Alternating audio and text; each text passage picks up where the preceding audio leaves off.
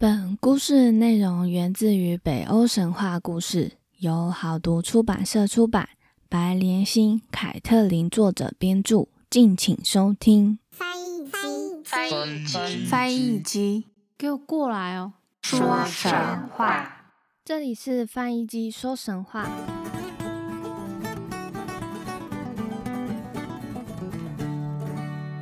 欢迎收听翻译机说神话，我是翻译机。今天这一集三位天神比较不一样，主要是来自华纳神族。他们呢，因为亚萨跟华纳不断战争，而采用和平手段，来到阿斯加生活当人质的天神。而他们在亚萨神族里面也担任了一点职责。那今天我们就会来介绍他们。还没有按下订阅的朋友们，赶快去各大平台按下订阅哦！我们就开始今天的故事吧。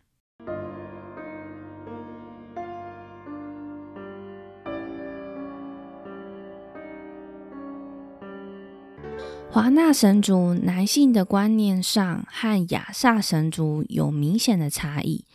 他们为了保有皇室尊贵的血统、纯粹而有的奇特作风，就像是埃及皇室那样，他们会近亲结婚。此外，他们一向也被视为丰饶和多产的守护神，所以在性的方面作风比较开放无禁忌。那今天呢，也会稍微有一点点开放，我觉得跟宙斯的故事有得比哦。而华纳神族的三位人质分别是尼约特、夫雷和弗雷亚。我们首先就先来介绍尼约特。尼约特是另外两位天神的父亲，他们是尼约特和自己的姐妹所生下的孩子，为夏之神。因为北欧的农事也只能在夏季，所以常在夏季做丰收，也常被称作为庄稼之神。农民们都会向他祈求好收成。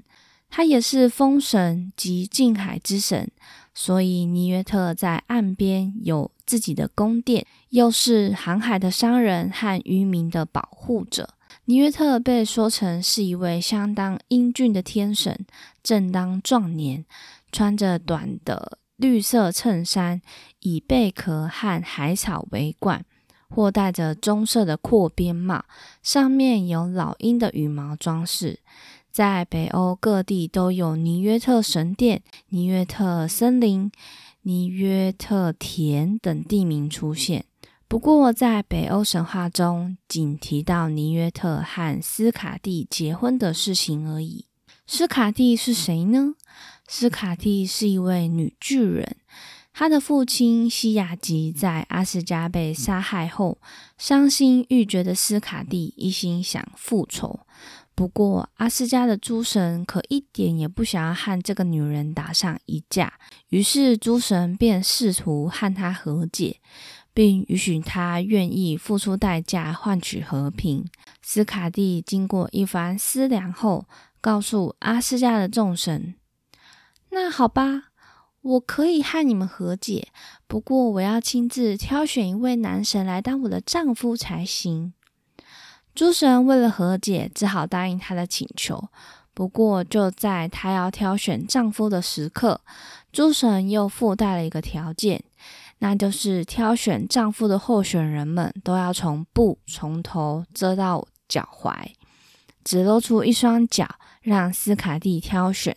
斯卡蒂仔细挑选，挑了一双白皙又美丽的脚，便指着这位男神说：“就是他了。”诸神问他为什么要选他呢？斯卡蒂回答：“我选择他是因为我知道巴尔神从头到脚都是白的。”原来女巨人心里的理想丈夫人选就是天之骄子巴德尔。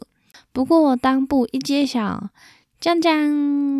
却是这位尼约特天神，他白皙的脚，主要就是因为在海水的冲刷下变得如此白皙美丽。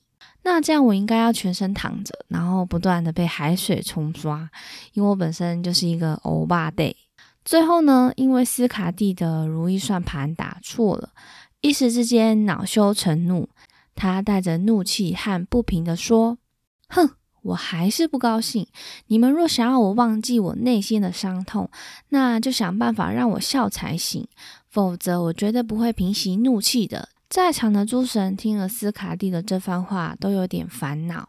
洛基不慌不忙地去找来一只老山羊，他用绳子的一端仔细绑住老山羊的胡须，另一端则绑在自己的性器官上。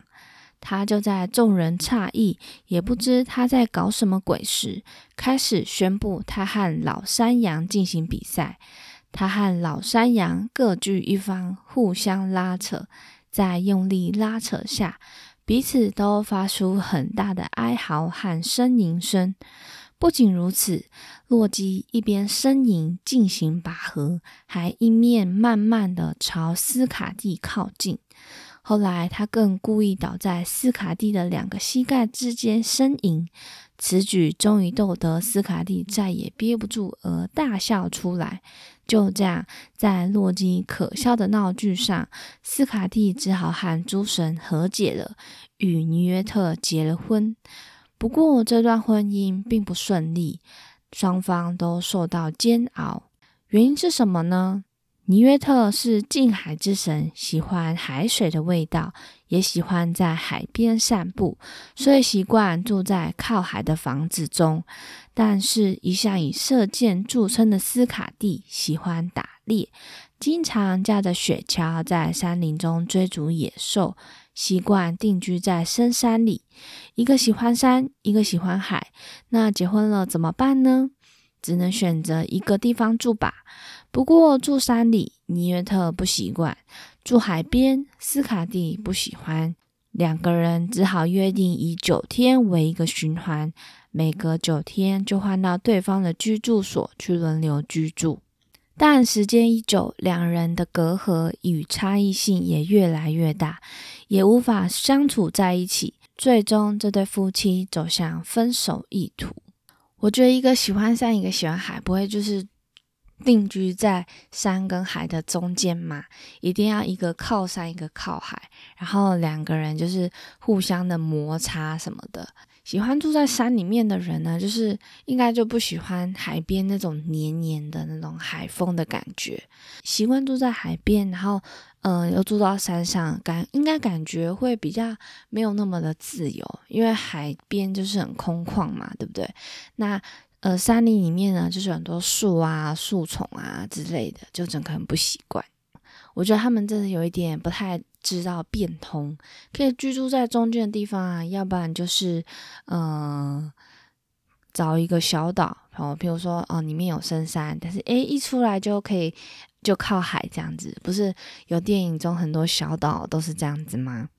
那我真的觉得洛基这个方法真的是太牺牲了。他就这样子把自己的性器官给堵上了，不知道大家听到这一段有没有那个画面感？画面感十足诶，我觉得一定很好笑，然后想了就觉得很痛。好，那下面第二位呢，就是夫雷尼约特为第二任瑞典国王，第三任国王则由夫雷继任。不过有点不太清楚，为何亚萨神族会任命一个国家的国王？这我有点想不透，感觉跟埃及法老，同时也是埃及天神这个概念有点类似。而夫雷在担任国王期间，成为瑞典人民眼中的贤君，深受人民的爱戴，所以瑞典皇室至今都还自认为是夫雷的后裔。在昆纳尔海尔明的《萨迦》一书提到，夫雷有着许多多彩多姿的爱情生活。夫雷常坐车巡回各地，施服于他的人民。同时，夫雷的神像是带有性器官的，由此可以证明他是性和爱情的守护神。猪和马据说是代表夫雷的圣兽。对于华纳神族而言，多产的猪是他们最喜爱的。除了有多产的象征外，也意味着作战时要像猪一样盲目冲锋、不畏艰险的勇气。至于马呢，也和夫雷有密切的关系。他有一匹神圣的马，被人称为夫雷的神祗，还有另外一匹白马，外号叫做夫雷的马鬃。这匹白马原本属于冰岛东区的首领所拥有。由于这位首领十分信仰夫雷，因而把自己的心爱的白马献给夫雷。从此，这匹白马成为夫雷专有的坐骑。而首领呢，不准任何人骑它。有一次，首领一位忠心仆人因为急着找回迷失的羊只，情急之下骑着这匹白马去找羊妹妹。后来虽然找回这头羊，但他才发现自己闯下多大的祸。后来首领得知这件事情，十分气愤。虽然众人都为仆人求情，而仆人自己也不断求饶，但首领仍然毫不留情，杀了这个自己也很喜欢的仆人。可怜的仆人就这样丧了命。后来，他的亲戚们决定替他复仇伸冤，他们一状告上民事诉讼会。这么古北欧的地方竟然有民事诉讼会，真的是民主制度，真的是非常的先进诶。而在会议上呢，他们不断控诉着首领的罪行，最后宣判首领被罢免首领之权，并遭放逐。但是这些亲戚还是不甘心，甚至还把首领打成重伤。此外，他们也恨透了那匹白马，他们用袋子紧紧罩住白马的头，强行将它拉到悬崖边，然后狠心的将它推下去。后来，因为这件事情，人们便把这个悬崖称为夫雷的马鬃悬崖。夫雷的爱情生活多彩多姿，最著名的就是夫雷之恋。传说只要坐在奥丁的宝座上，便拥有眺望全世界的视野。有一天，夫雷趁着奥丁不在时，便偷偷坐在奥丁的宝座，尽情的眺望世界。当他将视野往巨人国那看去后，看见一位美丽的、难以形容的女孩正缓缓从海边走回自己的卧室。她有一双洁白无瑕的玉手。当她举起那美丽的玉手时，仿佛天空和大海都为之发光。后来，她走进卧室，夫雷再怎么等待也盼不到她的身影了。从此便患了相思病的夫雷，一心只有他的身影。他知道她便是巨人吉米尔的女儿，也知亚萨诸神和自己所统领的精灵都不会赞成这桩恋情。顺带一提，夫雷是精灵的支配者，掌管着整个精灵界。就这样，他苦恼着自己前途多舛的恋情，整日愁困，躲在房间中，茶不思饭不想，终日不发一言。这情形叫父亲尼约特担心的不得了。后来，尼约特找来自己的仆人，请他代为探问夫雷的心事。这位仆人来到夫雷房间，先跟他东拉西扯一番，但一开始夫雷仍不肯放松心房，说出心事。仆人不死心，又乱说一通，才让夫雷放下心房，与仆人说出苦恋巨人之女的心事。仆人听完夫雷的心事后，当下心眼一转，这样吧。如果你愿意把你那能越过火焰的马和夫雷宝剑送给我，我便立刻去帮你转达心意，向吉米尔之女求婚，这样好吗？被爱冲昏头的夫雷一口答应这个请求。就这样，仆人就骑着那匹越过火焰的马，来到了女巨人的房间。这位美丽的少女叫做凯尔特。一开始，凯尔特被吓到了。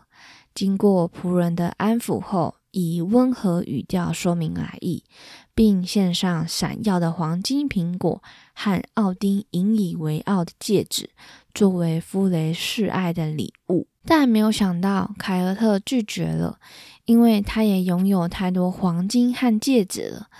我一点也不需要这东西，你还是赶快拿回去吧。叫那个夫雷死了这条心吧。仆人看凯尔特软的不行，只好来硬的，拿出宝剑威胁凯尔特的生命。但性情刚烈的他也不吃这一套。后来仆人只好拿出更卑劣的手段，他拿出魔杖，听好了，被这个魔杖打到的人就会变得奇丑无比，叫人全都敬而远之，退避三舍，最后将因痛苦不已而发疯，只能选择有三个头的巨人结婚。或者是在众人的排挤下避开人烟，独自拥抱孤独过一生。而一向以自己美貌自豪的凯尔特听到后脸色大变，只好答应和弗雷在森林中见面，相约在九个夜晚后，我会出现在那森林，把我爱的标志送给他。仆人很高兴啊，自己的任务终于完成了，骑上宝马。回去，阿斯加跟夫雷说这件事情。九个夜晚过去，他们俩见了面后，夫雷如愿娶了凯尔特为妻，他们还剩下一个儿子，叫做富约尼尔，过了短暂的幸福日子。为何短暂呢？因为又到了诸神黄昏后，到了诸神黄昏后，因为夫雷把宝剑送给了仆人。此剑送给仆人后，便完全失去魔力，不再为任何人战斗，导致夫雷在诸神黄昏中的时候被打败了，下场也是相当的惨呐。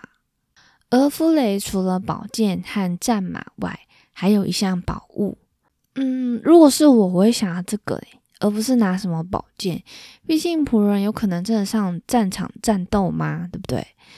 这件宝物就是来喽，名字非常的长哦，我要挑战，叫做斯基特普拉特尼尔船，成功。这艘船呢是由侏儒巧手打造的神奇宝船，据说它不管在什么时候都能被顺风吹到自己想要抵达的目的地去，而且它不但可以容纳阿斯加所有武装后的众神。不用的时候，还可以缩小、折叠起来，放进口袋中，随意携带任何地方去，伸缩自如。这时候就可以跟别人炫耀说：“嘿，你知道吗？我的口袋里有一艘船哦。”那说到这个，《神鬼奇航》中有一幕是缩小的轨道船放在啤酒瓶中，后来放到海上就变大了。我觉得真的是非常神奇又非常方便诶。像是这个台风天呐，停靠港口的船就可以缩小，然后放在口袋中，也不怕被风雨啊吹坏什么的。那弗雷的故事我们就介绍到这边。接下来第三位天神就是爱神弗雷亚，她是女神中最受欢迎而且唯一存在的神。此地的诸神和精灵大概都是你的情人吧？我要冒读诸神，因为弗雷亚是淫妇。以上就是不同的人对于弗雷亚的评价。由此可知，掌管爱欲的女神是个备受争议的女神。她是尼约特的女儿，也是弗雷的双胞胎妹妹，是阿斯加神国中最受欢迎的天神。不光是诸神为她倾倒，就连巨人。侏儒和精灵也纷纷拜倒在他的石榴裙下。弗雷亚来到阿斯加后，便将华纳神族特有的法术传授给亚萨神族，而奥丁也从他那里偷学了不少高明的法术。弗雷亚也因此被称为女祭司。另外，她也被叫做华纳的新娘，有这个称号，感觉就是华纳神族作为人质，而且是唯一的女天神。所以呢，就知道叫她华纳的新娘了。那她本身是掌管和平和丰饶，不过最让人知道的还是她身为爱欲之神，不是吃的爱欲哦，欲是欲望的欲。从刚刚的评论可以推断，弗雷亚可能是个行为不太检点、十分放纵情欲的女神。据说她和双胞胎哥哥也有肉体关系。不过，依照刚刚提到华纳神族的传统来说，其实也并不意外啦。弗雷尔也被称为修尔，是猪的意思，象征多产，因为他拥有一只黑夜里能发出黄金光芒的飞天猪为坐骑。而根据另外一篇文章记载，弗雷亚也曾经骑过一只叫做战争野猪的猪，去瓦尔哈尔宫领兵作战。弗雷亚它其实也有一台坐车，是由两只猫拉的。猫科动物呢，像是狮子啊、汉豹啊，一向都是以性情强烈著称，也是一种情欲象征的动物。接下来我们就要提到弗雷亚的风流史喽。之前在说的那篇有提过，巨人想要娶弗雷亚为妻，而抢所有的宝锤，所有呢不得已只好假扮新娘的故事。那除了巨人国的求婚外，弗雷亚听说也和侏儒有染。但我觉得这段故事说起来，我觉得侏儒真的是也是太邪恶了。但是弗雷亚真的也没有坚持下去。那故事到底是怎么样呢？有一天，弗雷亚无意经过一处悬崖，正巧遇见四个侏儒在打造项链。这些项链十分别致，有韵味。而弗雷亚毕竟是个女神。和其他平凡的女人一样，很难抗拒精美首饰的诱惑。她马上被侏儒打造的项链迷住了，甚至舍不得将眼神转移。于是，她决定以黄金来和侏儒们交易，以换取项链。可是，侏儒们却想也不想就拒绝了。他们说。美丽的弗雷亚女神，这些我们精心打造的项链，哪里是庸俗的黄金可换取的呢？不换，我们什么也不换。而弗雷亚这下子可慌了，她一心想要得到那些美丽的项链。她心想，如果这些美丽的项链挂在她洁白的脖子上，一定是一幅迷人的画面呐！她故意以温柔的嗓音，好言的对侏儒们说。仁慈的侏儒们呐，我实在深深为这些项链心动。你们能否好心的告诉我，我要如何才能让你们心甘情愿的把项链割爱于我呢？然而，侏儒提出来的条件可把弗雷亚震撼住了。他们说：“美丽的弗雷亚，说来也不难，你只要和我们四个在山里过上一个晚上，那么项链就是你的了。”弗雷亚听完，本想一口回绝，但又看到项链，仿佛在跟他说：“带我走，带我走。”弗雷亚只好答应了请求，分别和四个侏儒待上了四个晚上。侏儒们也依约把项链送给弗雷亚，最后这些项链成了他的宝物，后来被称为祝福的项链。看这听起来没有非常的荒谬。而且侏儒的意思本来是说，诶，你只要和我们四个在山里过上一个晚上，我以为就是一个晚上，然后四个就一次解决，没想到是一个侏儒一个晚上，所以他总共在山里过了四个晚上。嗯，弗雷亚女神真的是很大方哦。我觉得她为了项链而做出这样的行为，大家不要学哦。还是要乖乖的努力赚钱，用自己辛苦赚的钱，或者是用自己的实力去换取你想要的东西，好吗？那其实呢，弗雷亚也有一位丈夫，这位丈夫的名字叫做欧德。欧德这位丈夫呢，十分喜欢旅行，因此经常离家，而无法时常陪在妻子的身旁，所以弗雷亚常常暗自落泪。据说，伤心落泪的弗雷亚，每当她的泪水渗入岩石中，那渗入她泪水的岩石就会变成黄金。也因为这样，黄金被称为弗雷亚之泪。后来，弗雷亚也离家到处寻找丈夫的下落，而远游各国，边环游世界边哭泣。所以，各地都出现了少许的金子。那弗雷亚到底有没有找到丈夫呢？书中并没有提到这件事情。不过，虽然两人见面的时间很少，他们还是有生了一对女儿，分别叫做弗诺兹和凯俄西密。这两个名字都是宝石的意思。而后来，北欧人也用这两个名字来称呼美丽的东西。那以上就是这三位华纳神族天神的故事。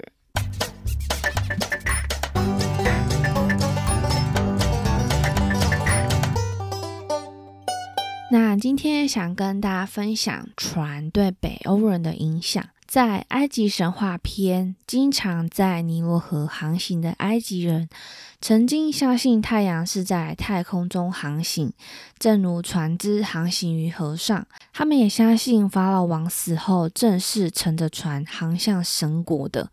而在古北欧之中，也有特殊的祭典是用船来举行的。后来，在北欧某些地区发现的岩壁壁画图上，便是画着古北欧人为了某种祭典而用船装的太阳，推测是象征太阳的出现或再生，或者是祈求丰饶的寓意。另外，古北欧人在埋葬贵族时，也会把尸体放进船中一起下葬，这个就很像我们在巴德下葬的时候，他们就把。巴德的大体就装在海，就装到船上，然后推到大海之中，再用火把船烧掉。那这个火烧船呢，就会在海水的引领下去到神谷。那他们是这样子相信的。假如呢没有适当的船可以用，他们也会利用石头仔细排成船的形状，然后再把死者的尸体置放至石头上面。这个仪式意味着就是要把死去的一个村或一个乡的首领，另一种精神上的小太阳会传送到另一个世界当中，同时也意味着祈求死者的复活。而之前呢，我们在有一集当中，我已经忘记是哪一集了。有提到丹麦的贵族幼年，他就是搭船从海上漂流到丹麦的，所以后来他的子民在他死后，便将他打扮的十分华丽，再将他放在船上送回大海去。那我觉得这个正是有相当根据的啦。那时候本来就是农业丰盛的北欧，在农业社会崩溃后，就开启了航海海盗之路。所以对他们而言，船真的是生活中不可或缺的一部分。不管是生还是死，都要以船为媒介，大海作为依靠。你看一下，他们为了生活，他们就要出海去捕鱼、去做生意。那他们死后呢，也就是回归大海。在自己的船上，他们也真是靠海吃饭呐。像航海的时候，天气不好，总不能出去吧，对不对？只有趁天气好的时候呢，才能出去养活自己的家，啊，对不对？死后呢，他们也把亲人的尸首就放在船上，让他们回归大海。那以上呢，就是船对于北欧人的影响。那下集呢，就会提到亚萨神族的女天神了。像是奥丁的妻子啊，索尔的妻子啊，等等的，大家可以敬请期待一下哦。而关于诸神黄昏的部分呢，可能要再等一阵子了，很快的就会和大家见面了，所以大家不要错过哦。那今天的故事就到这边，我们下次在小故事特辑见喽，拜拜。